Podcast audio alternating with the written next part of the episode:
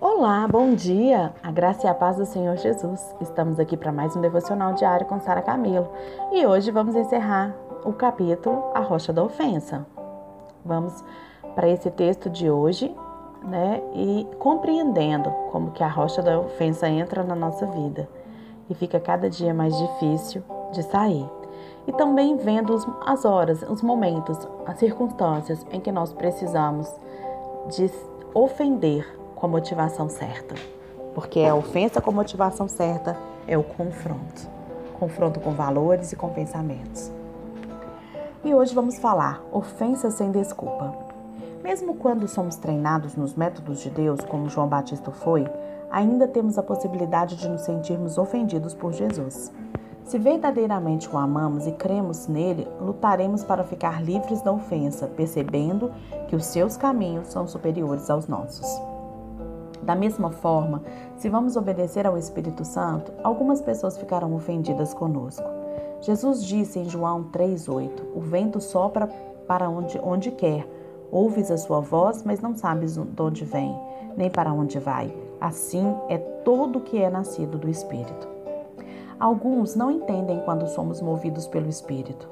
Não permita que essa resposta negativa o impeça de fazer o que você sabe no seu coração que é verdadeiro. Não estanque o fluir do Espírito por causa de desejos dos homens.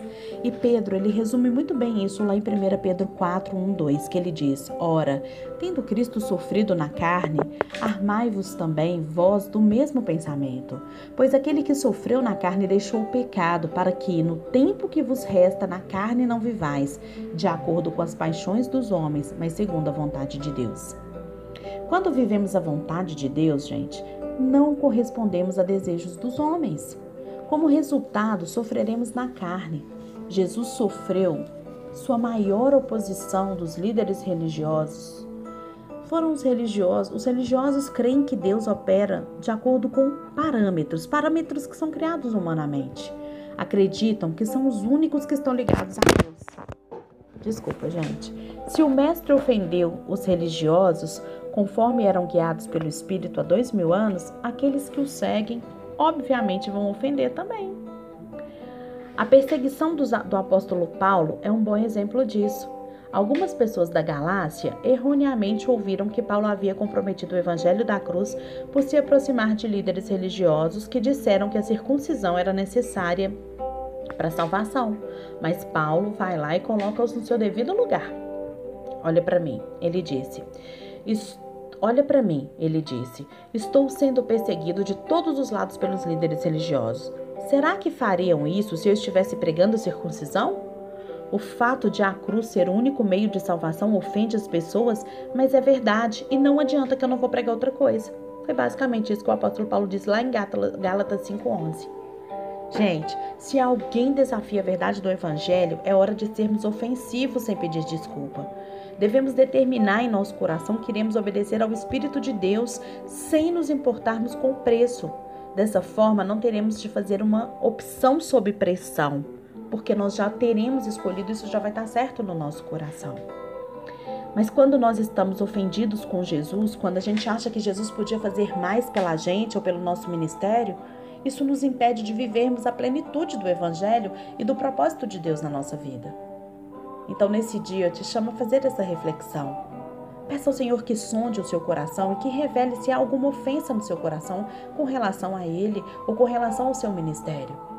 Peça perdão ao Senhor, arrependa-se dessa ofensa e coloque o seu ministério, coloque a sua vida, coloque o seu emprego, a sua família diante do Senhor e peça que Ele te guie em todo o propósito. Pare de ser religioso. Pare. O Senhor te chama para ser um verdadeiro cristão que testemunha Jesus em todo o tempo. E para ser assim, você tem que viver plenamente no Espírito de Deus. E como Paulo, confrontar, até aqui, né, no caso, Paulo confronta os líderes religiosos lá de Gálatas, que o estão acusando. E ele diz: Peraí, gente, eu estou sendo perseguido pelos líderes religiosos. Vocês acham de verdade que é eu que, tô, que, que eu estou fazendo isso? Pense sobre a sua vida, pense sobre a sua prática no Evangelho, pense no seu propósito ministerial, no seu propósito enquanto cristão. Como tem sido? Ore ao Senhor e peça ajuda para ele. Em nome de Jesus.